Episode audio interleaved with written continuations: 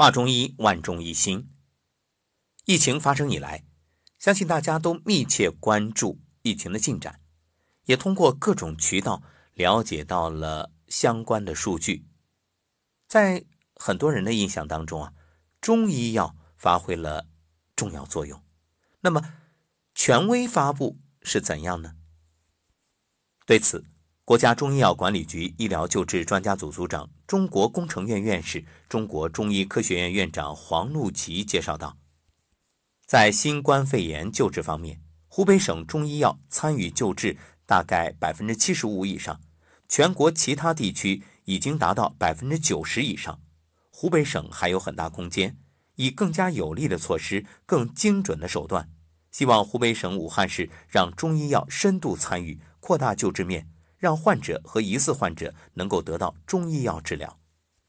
我们说上工治未病是中医的精髓，而对于已发之病，比如这一次新型冠状病毒肺炎重症患者，中医药发挥了重要作用。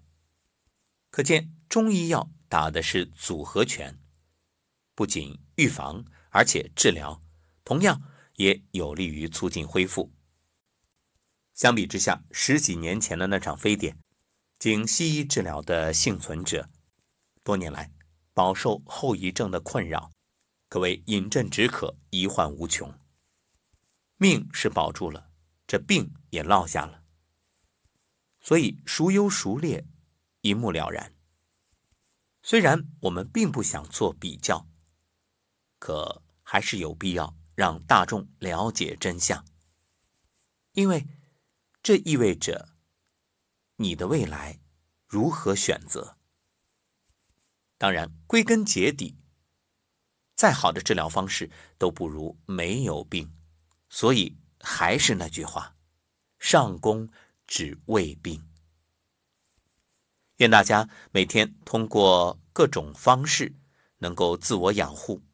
归结起来，无外乎上古天真论所言。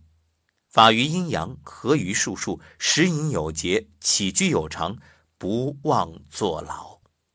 祝各位健康平安。